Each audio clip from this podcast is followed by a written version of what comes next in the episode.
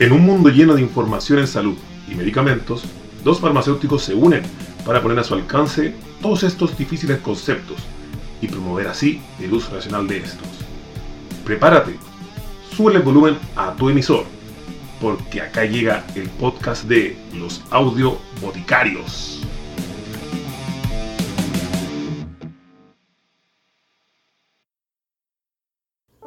Bienvenidas y bienvenidos al nuevo capítulo de Audio Boticarios. Soy Sergio Loyola y estoy junto al único, al grande, eh, a Daniel Amigo.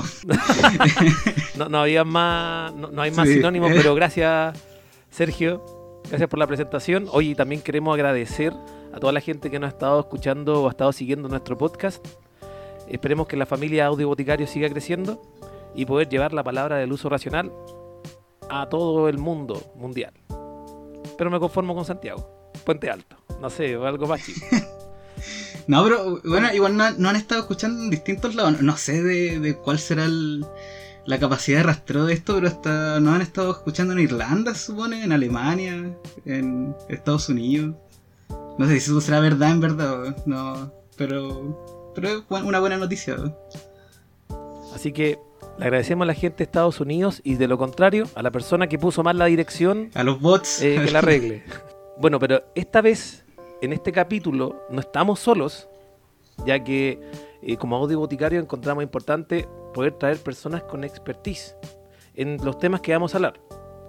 El tema que nos trae hoy día es cómo manejar la ansiedad o la depresión en esta pandemia que es un problema que se ha ido creciendo debido a todas las medidas restrictivas que se ha ido tomando en el país.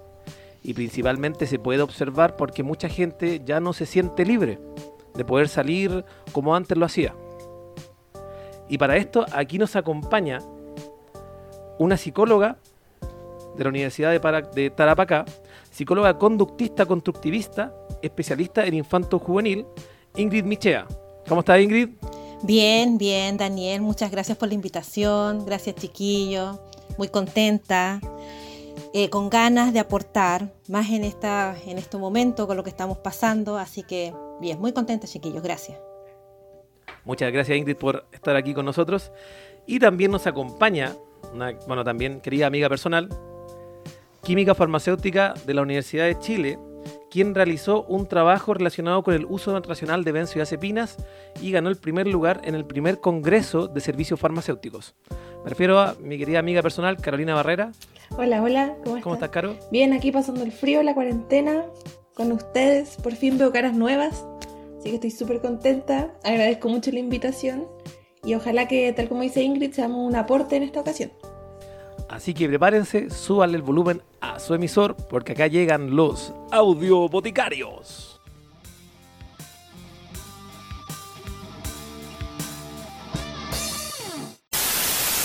La cuarentena y la epidemia eh, son una situación que nos va a generar distintos sentimientos desagradables.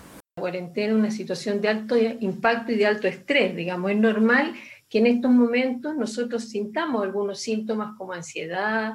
En general, la Organización Mundial de la Salud lo que ha señalado es que la crisis de salud mental va a ser la más prolongada y la más sostenida en el tiempo y la que puede tener mayor impacto incluso económico. Antes de levantarnos de la cama, esos 10 minutos, que sean 10 minutos de conciencia, para respirar, para meditar, para orar, lo que los conecte a ustedes con la calma. Para partir el tema del podcast, el tema principal, me gustaría preguntarle a Ingrid, ¿qué sería lo que nosotros entendemos como depresión, ansiedad y quizá una de las cosas más, importantes que nos podríamos topar en, esto, en este encierro de pandemia? ¿Qué, se entiende por una crisis de pánico? Ya, ay, qué rico que se dio esta oportunidad porque hay una confusión tan grande, tan grande de los conceptos que yo creo que este va a ayudar.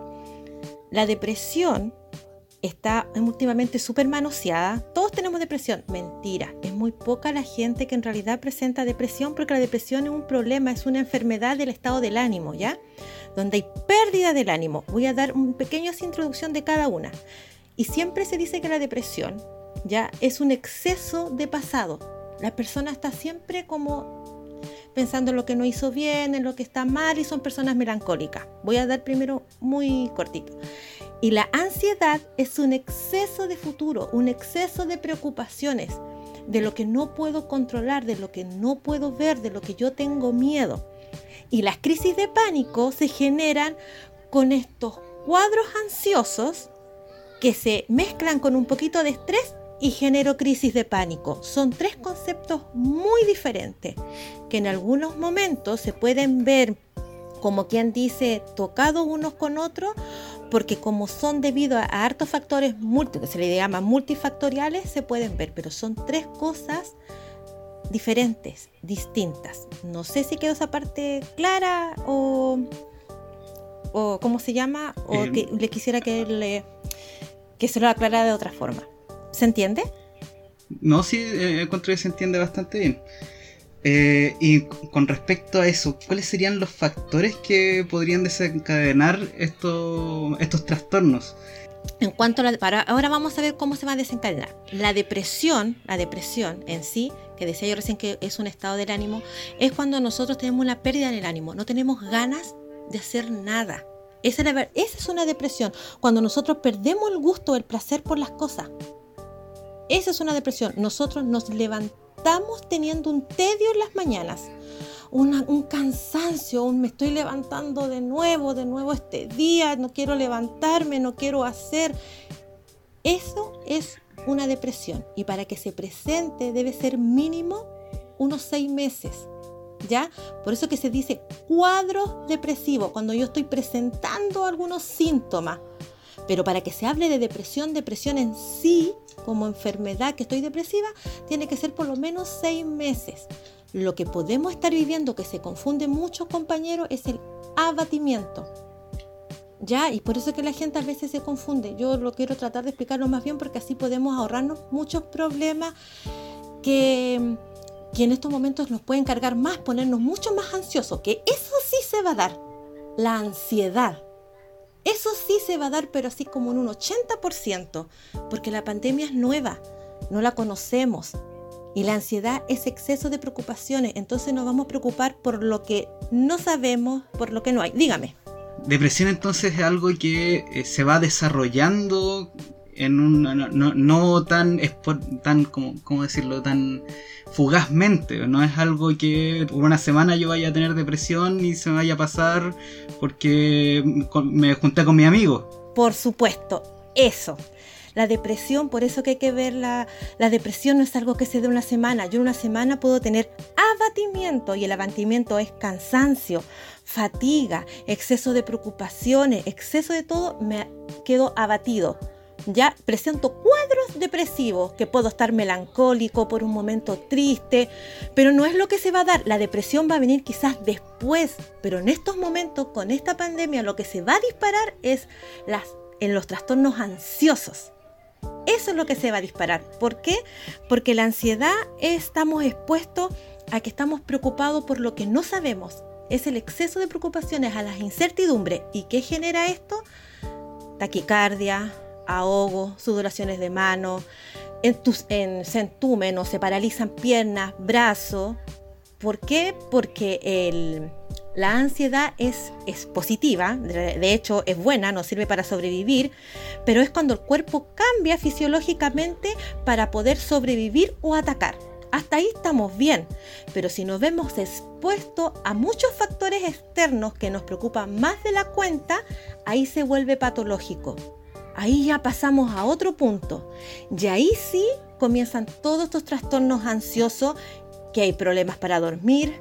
Y esto viene más en las noches. A partir de las 6, 7 de la noche empiezan esas angustias en la noche y que, y que no sabemos, no la conocemos, empiezan a generarse. Más que la depresión que empieza en las mañanas. Ese decaimiento es en las mañanas, pero como dijo Sergio, creo que fue, que lo dijo excelente, la depresión se va dando, tiene que ser algo que, es, que tiene que ser en el tiempo, no es algo que aparezca así de la, de, la nada, no, es algo que se ve, se arrastra. Un trastorno ansioso mal manejado puede desembocar una depresión. me, me gustaría si nos podrías eh, explicar de una mejor manera por ejemplo lo que podrían ser las crisis de pánico la crisis de pánico será como el cuando toca techo de repente la ansiedad en, en una persona Tal cual, en la crisis de pánico viene exactamente de eso, cuando hay demasiada, demasiada esa ansiedad acumulada, como quien dice, ¿y dónde juegan las crisis de pánico? Tiene que ver cómo yo proceso en mi cabeza, cómo yo tomo la preocupación, cómo yo la proceso. Y si no la estoy procesando bien, genera una, una preocupación constante donde mi, mi cabeza empieza a rumiar, a pensar, a pensar, a pensar. Entonces pongo en alerta mis sentidos internos de mi cuerpo y hago eso. Lo que no hasta el día de hoy no se entiende si es como un mecanismo de defensa o un colapso así del cuerpo donde empiezo a sentir sensaciones de ahogo, se me pueden eh, paralizar el brazo, que yo siento que me voy a morir poco menos, no, no poco menos, siento que me voy a morir. Es una sensación muy extraña y de verdad muy desesperante, muy desesperante, pero viene tal cual dijo Sergio, cuando yo tengo demasiada eh, cuadros ansiosos que no los manejo y para para colmo, eh, sigo dándole vuelta en mi cabeza con preocupaciones, con todo lo que está pasando, no tengo antecedentes claros, y dignos de lo que voy a hacer, y se acumula esto, vienen las crisis de pánico. Y otra cosa, nadie se muere de crisis de pánico. Ahí yo voy a explicar algunos tips que tienen que tener presente como para manejar esto. Pero tal cual dijo Sergio, sí, una acumulación de un trastorno ansioso o de cuadros ansiosos desenfocan en crisis de pánico. Ya tal, tal cual como lo dijo, porque es un es, es donde convergen muchas cosas eh, fisiológicas, emocionales, y hace así como un colapso, como un, choque de olas, y un contraola, y se, se desemboca en una crisis de pánico. Perfecto, Ingrid. Oye, Ingrid, me gustaría agregar esta pregunta. Eh, si es que, ¿qué factores de los que se están produciendo ahora en la pandemia, llámese encierro, desempleo, podrían desencadenar a futuro estos tipos de trastornos? ¿Cuáles tú crees que son los más, como los más importantes o los que más podrían afectar a la persona durante este tiempo de crisis que si bien tenemos entendido que podría durar eh, quizás como mínimo todo el año o más? Estos trastornos ansiosos se van a ver envueltos con cuadros de estrés agudo ya que van dentro de. Y eso va a pasar. ¿Por qué? Porque el estrés es cuando tengo una capa yo tengo una capacidad de peso como persona y lo toco el estrés para que se pueda entender lo que dijo, lo que preguntó Daniel. Tengo un estrés donde yo tengo una capacidad de aguante. Pero si una familia eh, quedó sin trabajo, no percibe más dinero, no puedo salir, estamos todos en la casa, las cuentas se acumulan, ya lo que yo antes de un trastorno ansioso voy a tener un cuadro de estrés agudo severo. ¿Ya? Y eso va a presentar quizás sintomatologías en mi cuerpo también y, le voy a sumar a esto que me siento mal. ¿Por qué? Porque el estrés, cuando tenemos mucha sobrecarga, porque eso del estrés es un, un, como un colapso de fatiga, ya que es mucha la sobrecarga, ¿ya? Imagínense, como dijo recién Daniel, esto que se viene ahora, que los trabajos son inciertos, no sabemos si vamos a tener remuneraciones, no sabemos qué va a pasar con el colegio. Otra cosa que, que va a pasar harto, se van a ver el asunto que los niños nos teniendo al colegio estén en la casa, nosotros no somos profesores, los papás, no somos docentes. Tuvimos que estamos adaptándonos a cómo la educación se está, se cambió de la noche a la mañana, o sea, ni siquiera fue sistemática. De la noche a la mañana por computadora, por internet, entregando trabajos. Entonces los papás, aparte de todas las preocupaciones, viene esta sobrecarga de cómo yo eh, le enseño al niño. Hay muchos, hay muchos papás de que no tienen su colegiatura completa y hace muchos años que no la tienen. Otra sobrecarga de estrés. Esto, esto sí contribuye enormemente a los trastornos ansiosos. Cualquier cantidad. Entonces, aparte de tener un trastorno ansioso donde me preocupo, me preocupo por el futuro, en el presente estoy teniendo una sobrecarga. Entonces, ahí donde vamos a tener, ¿y qué factores los, los que les acabo de nombrar? Las familias que estaban acostumbradas a salir, ya tenemos el problema presente del estrés, que es una sobrecarga.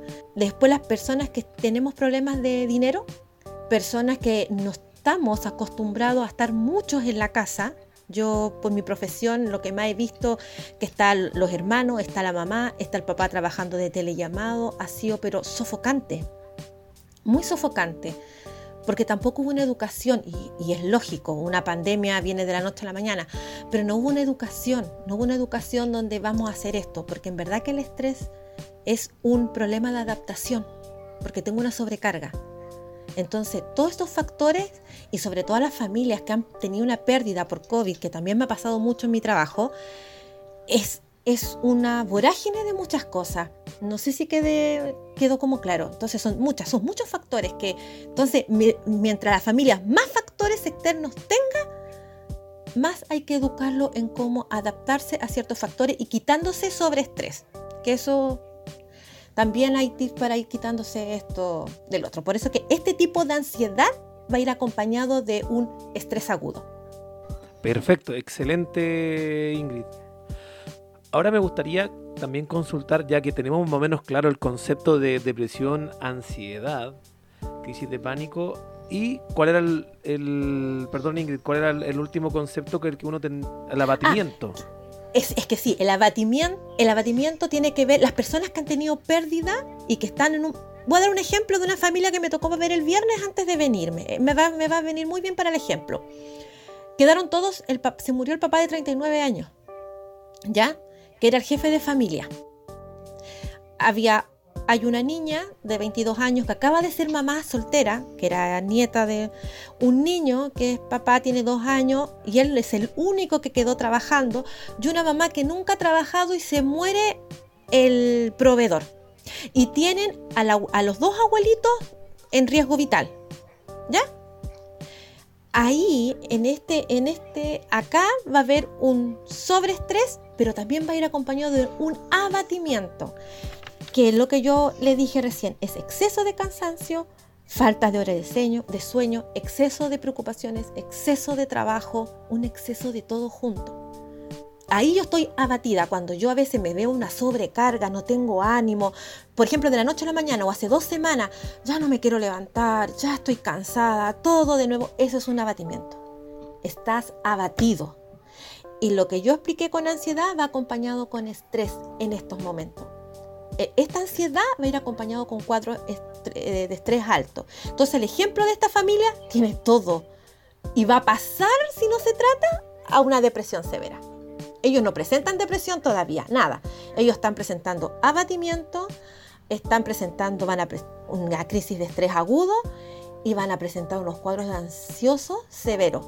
Pero si eso no se controla, no se maneja de aquí a un año, tengan por seguro que dos o tres van a caer en una depresión.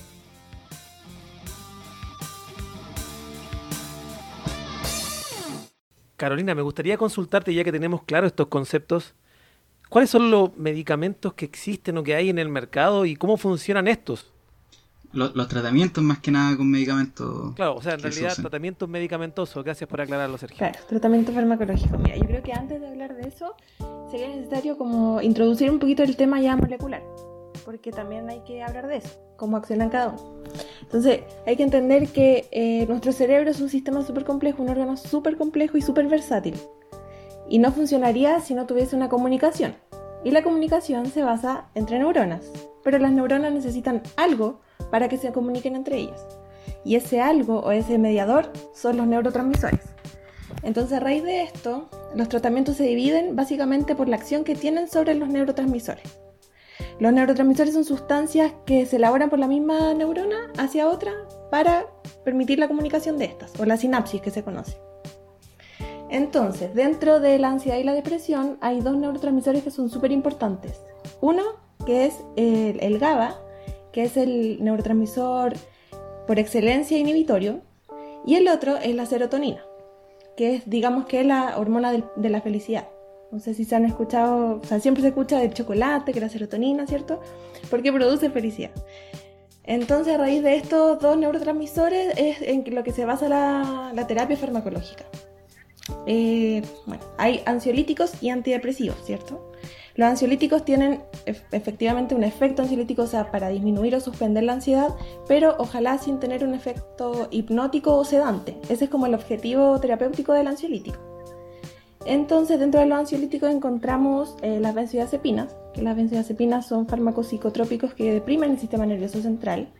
Se utilizan ampliamente, son ampliamente descritos y son súper efectivos. O sea, dentro de la historia de las benzodiazepinas se ha encontrado que al principio fue como la panacea, se ocupaban para todo tipo de ansiedad, de depresión, se encontraron súper buenos, súper eficaces, hasta que se eh, evaluó que generaban muchos cuadros eh, de dependencia y de tolerancia.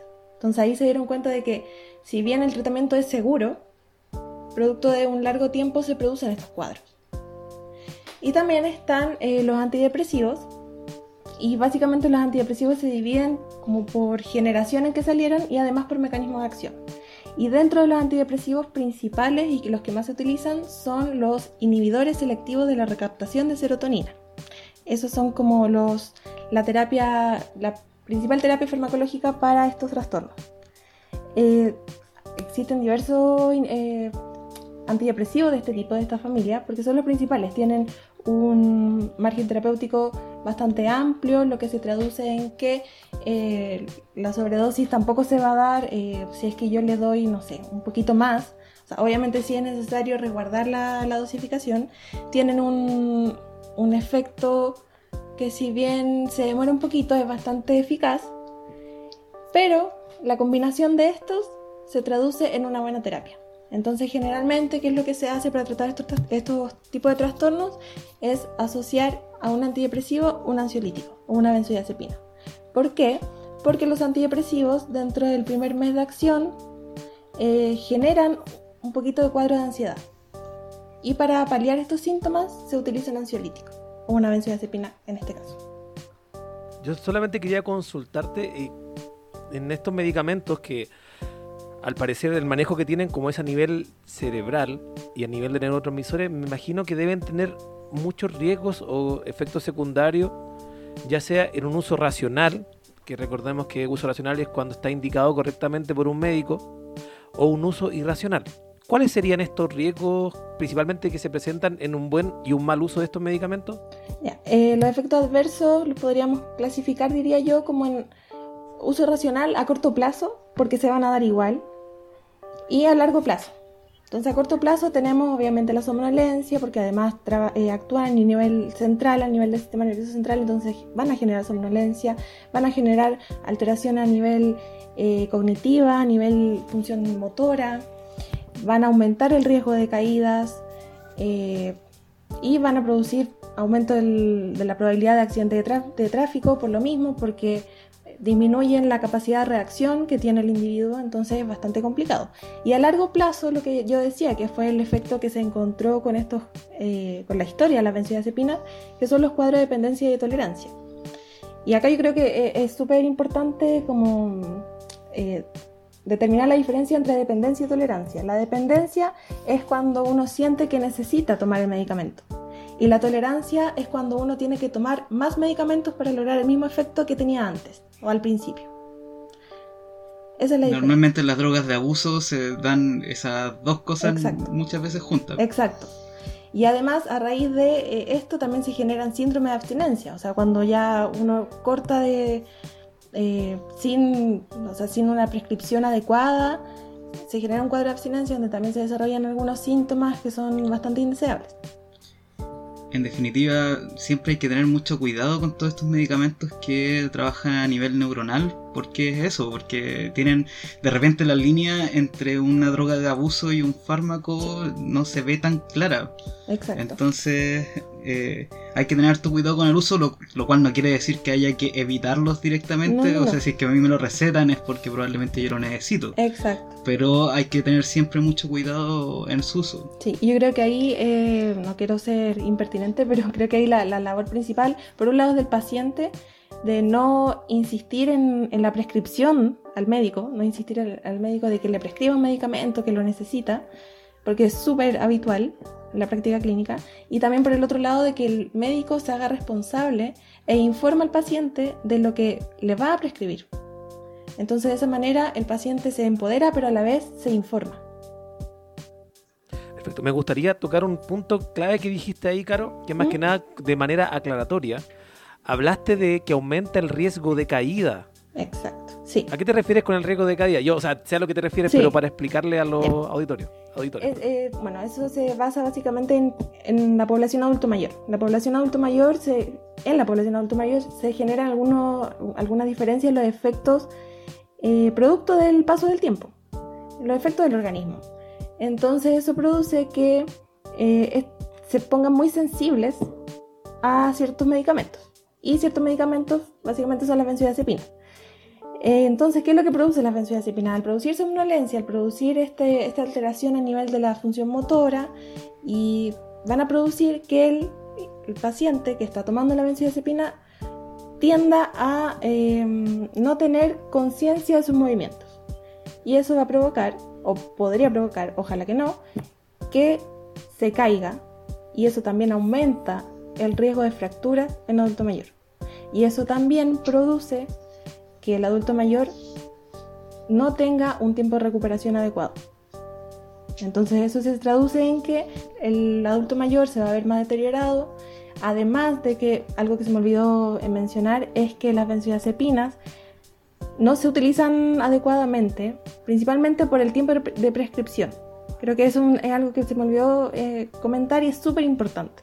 Se prescriben por un tiempo súper largo y no se produce una deprescripción adecuada porque el término también de deprescripción es bastante ignorado y tiende a, eh, a no utilizarse. O sea, realmente se, se prefiere prescribir eternamente una benzodiazepina en lugar de saber frenarla cuando corresponda y empezar a disminuir la dosis.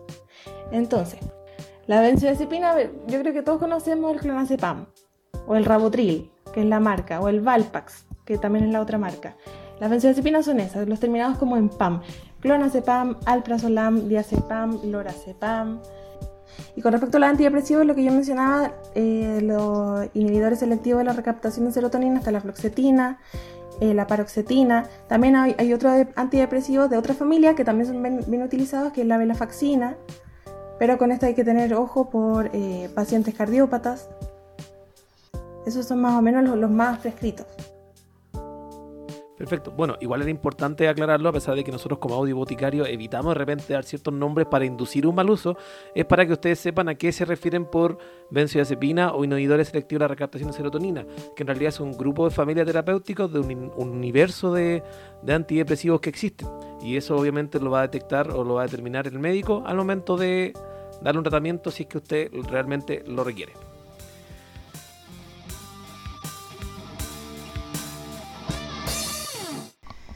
Se nos estuvo alargando un poco la conversación, así que vamos a dejarlo hasta aquí por el momento. Y eh, ahora mismo, o quizá mañana, al día siguiente de lo que salga esta grabación, subo la segunda parte. Pero no lo dejen hasta allí, eh, escuchen la segunda parte. Y nos vemos en el siguiente capítulo de Audio Boticarios.